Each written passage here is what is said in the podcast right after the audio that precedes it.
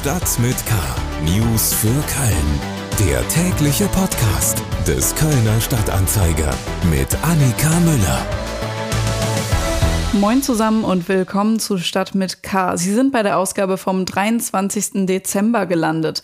Hier gibt es jetzt in etwa 10 Minuten Nachrichten aus über und für Köln vom Kölner Stadtanzeiger. Ich habe hier ja schon mal unseren KSTA Adventskalender angepriesen.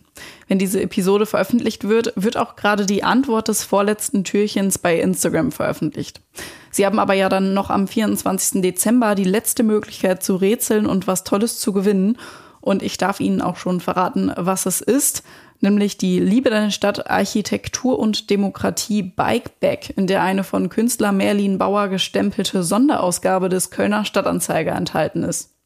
Die Frage des Türchens kann ich jetzt noch nicht veröffentlichen, aber hören wir doch zum Spaß nochmal in die vom 23. rein. Hallo, mein Name ist Helmut Rock. Ich bin hier der Marktmeister auf dem Rudolfsplatz auf, im Nikolausdorf. Und ich habe eine Frage.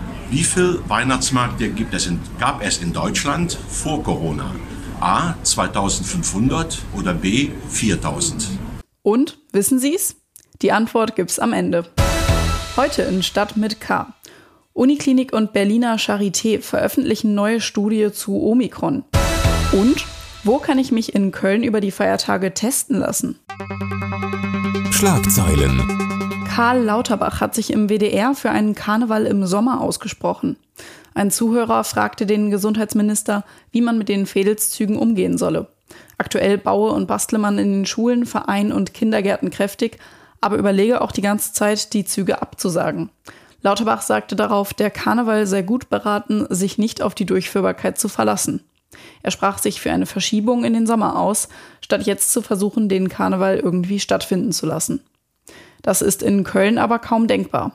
Nach der Verschiebung des Düsseldorfer Rosenmontagszugs haben sich sowohl Zugleiter Holger Kirsch als auch Festkomiteepräsident Christoph Kugelkorn klar dagegen ausgesprochen. Für einen mittleren zweistelligen Millionenbetrag kauft der Internetversender Home24 die Kölner Handelskette Butlers. Butlers Gründer Wilhelm Josten erhält für seinen 25,2-prozentigen Anteil am Unternehmen neu ausgegebene Home24-Aktien. Josten werde mit einem Teil von etwa 3,9 Prozent dann größter Anteilseigner von Home24. Home24 will in einigen der 100 Butlers-Filialen eigene Showrooms einrichten. Die Marke Butlers soll aus Köln weitergeführt werden und auch der Standort Köln erhalten bleiben. Beim Versuch seiner Quarantäne zu entkommen, hat sich ein mit Corona infizierter Kölner am Montag das Gesäß gebrochen. Das berichtet die Polizei und bestätigt damit einen Bericht der Bild-Zeitung. Der Mann wohnt in einem Wohnheim in Ehrenfeld. Wegen seines positiven Befundes hätte er dort noch bis zum zweiten Weihnachtstag in Quarantäne bleiben müssen. Doch er hatte offenbar andere Pläne. Eine Zeugin meldete sich über Notruf bei der Polizei und berichtete, da seilt sich gerade einer ab. Und tatsächlich, der 53-Jährige war an einem Bettlaken aus dem Fenster geklettert. Dabei stürzte er ab und brach sich das Gesäß. Dennoch lief er zu Fuß davon und konnte von Streifenbeamten erst knapp einen Kilometer weiter aufgehalten werden. Der Mann wurde ins Krankenhaus gebracht.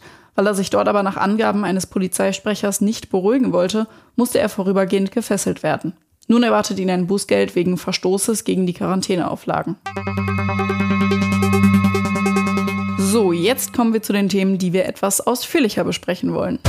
Corona News. Ja, bei der hier durchgeführten Studie ging es uns vor allem darum, schnell herauszufinden, wie stark dieser vermutete Immune Escape bei Omikron ist und dafür haben wir halt eben geimpfte und auch äh, rekonvaleszente Personen untersucht ähm, vor und nach einer Boosterimpfung und konnten hier eben dann sehen, dass eine ähm, Boosterimpfung zu einer deutlich besseren Neutralisationsaktivität führt. Und ähm, das spricht sehr dafür, dass man eben mit einer Boosterung die Immunantwort nochmal deutlich äh, aktivieren kann und dass es eine wichtige Maßnahme ist jetzt im Kampf gegen die Pandemie.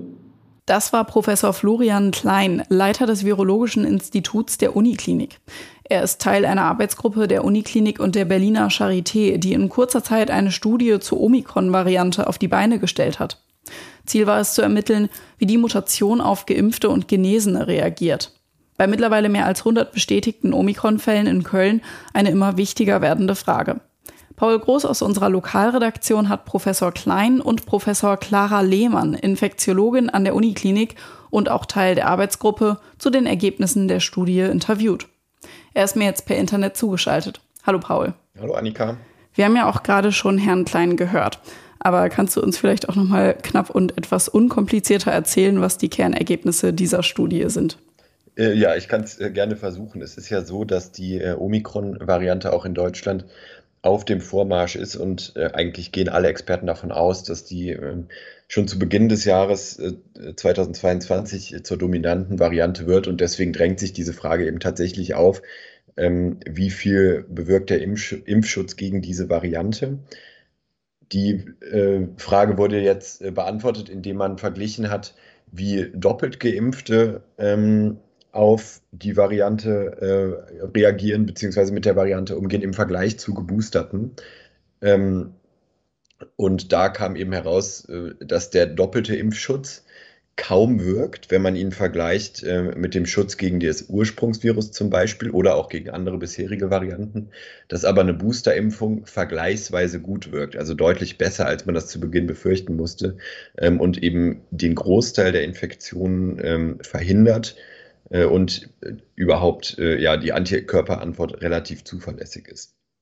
Zweitens kam auch noch raus, dass die monoklonaren Antikörper, das ist ein sehr kompliziertes Wort, ist aber schnell erklärt, ähm, das sind künstlich hergestellte Antikörper, ähm, die eingesetzt werden als Therapie gegen Covid-19.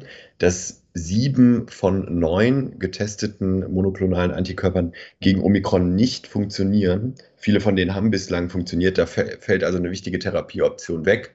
Zwei Antikörper wurden da aber äh, gewissermaßen wiederentdeckt und werden jetzt erprobt, um sie dann als Medikamente gegen Covid einzusetzen. Also da sind, stecken sehr viele spannende Erkenntnisse drin. Wie sind die Forschenden auf diese Ergebnisse gekommen? Ja, äh, auch das ist einigermaßen ähm, interessant bis kurios, äh, denn die äh, haben sich auf diese Studie vorbereitet, als die Omikron-Variante noch gar nicht gab.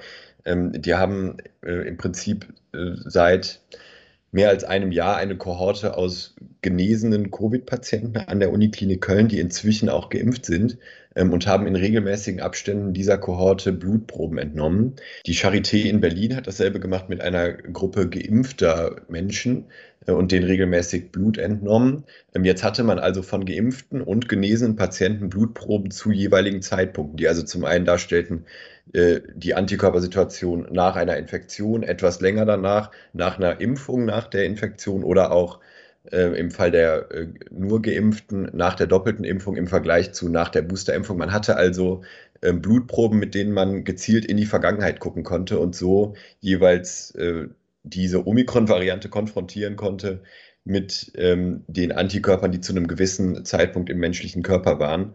Ähm, und äh, ja, man konnte dann sofort loslegen, noch in der Nacht, als man das erste Mal von äh, Omikron gehört hat, ähm, hat die Uniklinik äh, in Köln angefangen, ähm, diese Variante im Labor quasi nachzubauen für diesen Versuch. Also das ist wirklich spektakulär, wie schnell man da zu äh, so handfesten Erkenntnissen gekommen ist. Meine letzte Frage wäre, welche Konsequenz wir denn aus diesen Ergebnissen ziehen müssen. Aber ich würde sagen, hören wir uns einfach mal Frau Lehmanns Antwort darauf an. Ja, also das ist die Ergebnisse zeigen eben ganz klar, dass wir so schnell wie möglich so viele wie möglich Menschen boostern müssen und dass wir alles dran setzen müssen, dass ja, dass alle hier äh, ganz unkompliziert geboostert werden, ohne da äh, irgendwelche Hürden aufzusetzen. Nur so kriegen wir das hoffentlich einigermaßen unter Kontrolle. Ich glaube, das ist die wichtigste Botschaft, die wir davon mitnehmen können aus diesen wirklich ganz wichtigen Daten. Also boostern, boostern, boostern. Wo das auch über die Feiertage geht, werden wir gleich unter anderem auch im nächsten Gespräch hören. Möglich ist die Boosterimpfung in NRW übrigens drei Monate nach der Grundimmunisierung. Das teilte das NRW-Gesundheitsministerium am Donnerstagmittag mit. Vielen Dank nochmal an Paul Groß. Seinen ausführlicheren Text über die Studie gibt es auf ksta.de. Köln. Die Feiertage stehen vor der Tür. Wir nehmen diese Folge am 23. Dezember auf. Für uns ist also morgen Heiligabend. Und für ein sicheres Weihnachtsfest plädieren Politiker und Experten ja schon seit einer Weile für A. Kontakte beschränken, also nur im engeren Familien- oder Freundeskreis feiern, B. Impfen bzw. boostern und C. Testen, testen, testen. Am besten jeden Tag. Aber wo geht das in Köln eigentlich über die Feiertage?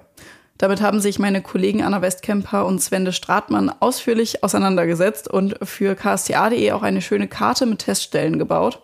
Ich habe mir jetzt für einen schnellen Überblick auch Anna Westkemper dazugeholt. Hallo Anna. Hi Annika. Wie sieht es denn zum Beispiel beim Gesundheitsamt über die Feiertage und bis Silvester aus?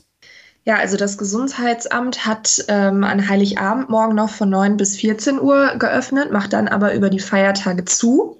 Zwischen den Jahren hat es dann wieder auf, aber wer eben vorm Familienbesuch jetzt gerne nochmal äh, sich am Gesundheitsamt testen lassen würde, ähm, der steht dann da vor verschlossenen Türen. Da würde ich also empfehlen, auf ein privates Testcenter äh, auszuweichen. Vom Anbieter Medicare gibt es ja einige Teststellen hier in Köln, die auch an den Feiertagen geöffnet haben. Am Corona-Check in Ehrenfeld gibt es Termine und ich gehe hier bei mir um die Ecke immer in die Corona-Ambulanz am Mauritiusweil. Und ähm, wer gar nicht weiß, wo er noch um die äh, verrückteste Uhrzeit einen Test bekommen soll, der sollte am besten zum Flughafen fahren.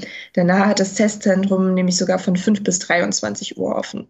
Spannend. Äh, ich habe es ja auch gerade schon in der Anmoderation gesagt. Äh, in eurem Artikel auf ksta.de gibt es dann ja auch eine Karte, wo ihr nochmal genau aufgelistet genau. habt, welche Kölner Teststellen wann offen haben. Ne? Ähm, wie sieht es denn ja. bei den Apotheken aus? Also ich habe mit Thomas Preis gesprochen, dem Vorsitzenden der Kölner Apotheken, und der hat mich auf die Übersichtsseite www.testen-nrw.de verwiesen. Da stehen nämlich ähm, die Öffnungszeiten der Apotheken aufgelistet. Ähm, es testen jetzt nicht alle Kölner Apotheken, die das normalerweise immer machen, aber es gibt natürlich eine Notversorgung von ungefähr 15 Apotheken, die offen hat. Und Thomas Preis hat aber auch gesagt, wenn es irgendwie geht, am besten versuchen jetzt noch vor den Feiertagen irgendwie sich Selbsttests in der Apotheke oder auch im Supermarkt zu besorgen, damit man sich auch zu Hause testen kann und nicht im Zweifel ähm, noch irgendwo hinfahren muss. Guter Tipp werde ich wohl auch gleich machen. Ähm, Viel Erfolg. Wie ist es denn, wenn ich jetzt auch noch einen PCR-Test machen will, um wirklich sicher zu sein? Ähm, denn die Schnelltests wirken ja gerade bei Geimpften und Genesenen wohl nicht so gut. Ähm, mhm. Arbeitet überhaupt jemand in den Laboren? Die Labore sind tatsächlich am allerwenigsten von den Feiertagen betroffen. In Köln gibt es ja die Labore Wisplinghoff und Quade und mit denen haben wir auch beide gesprochen und die haben gesagt, wir arbeiten so wie immer 24-7, 365 Tage im Jahr. Also von deren Seite aus ist da jetzt nicht mit Verzögerungen zu rechnen. Wenn man mal ein bisschen länger aufs Testergebnis warten muss, liegt das wohl eher daran, ähm, dass sich aufgrund der hohen Fallzahlen eben einfach viele Menschen gerade PCR testen lassen. Aber die Labore arbeiten auf jeden Fall nicht anders als sonst auch. Okay, gut, die hohe Auslastung hat dann ja auch nichts mit den Feiertagen zu tun. Die Probleme Stimmt. haben wir ja sonst auch. Ich hatte es ja gerade auch schon angeteasert. Wir wollen auch kurz auf die Impfmöglichkeiten über die Feiertage schauen. Hast du da schon Tipps, Anna? Morgen gibt es natürlich das absolute Highlight für jeden Kölner und jede Kölnerin, denn von 10 bis 14 Uhr wird ja im Dom geimpft. Also da kann man sich morgen auch noch seinen Booster oder auch seine Erst- oder Zweitimpfung äh, abholen. Alle Menschen ab 12 können das tun und es wird auch nur der Impfstoff von BioNTech verimpft. Und der Domprobst selbst lässt sich morgen auch noch seinen Booster geben. Das ist auf jeden Fall ein heißer Tipp. Und ansonsten gibt es am 25. und 26. Dezember auch eine Impfaktion in Ports in den Räumen von der Computerwelt am Rhein. Impft eine Praxis, die eigentlich aus Brühl kommt, ähm, aber an den Feiertagen und Genau, wer vielleicht auf den Familienbesuch verzichtet und sagt, äh, ich habe jetzt aber noch Zeit und will mir vielleicht meine Impfung abholen, der kann auf jeden Fall in Ports vorbeischauen und äh, was es sonst noch für Möglichkeiten gibt, recherchierst du ja gerade noch, richtig? Genau, ich versuche jetzt gerade mir noch ein bisschen Überblick zu verschaffen, aber die großen Impfmöglichkeiten wie an der Messe, ähm, die, hat natürlich, die haben natürlich über die Feiertage nicht auf, aber vielleicht finde ich ja noch den einen oder anderen Geheimtipp. Lohnt sich also heute Abend noch mal kurz auf ksta.de vorbeizuschauen und mal zu gucken, ob da schon ein Text von Anna liegt. Und damit sind wir auch schon wieder am Ende dieser Episode von Stadt mit K angekommen. Wie versprochen, hier die Auflösung aus dem 23. Adventskalendertürchen. Und jetzt die Auflösung, die Antwort für die Frage, wie viele Weihnachtsmärkte gab es in Deutschland vor Corona? A. 2500, das ist die richtige Antwort. Das war es dann auch schon von uns für dieses Jahr. Der Podcast macht Pause. Im Januar geht's wieder los. Ich wünsche Ihnen ein schönes Weihnachtsfest und einen guten Rutsch ins neue Jahr. Mein Name ist Annika Müller. Bleiben Sie gesund. Tschüss. Stadt mit K. News für Köln. Der tägliche Podcast.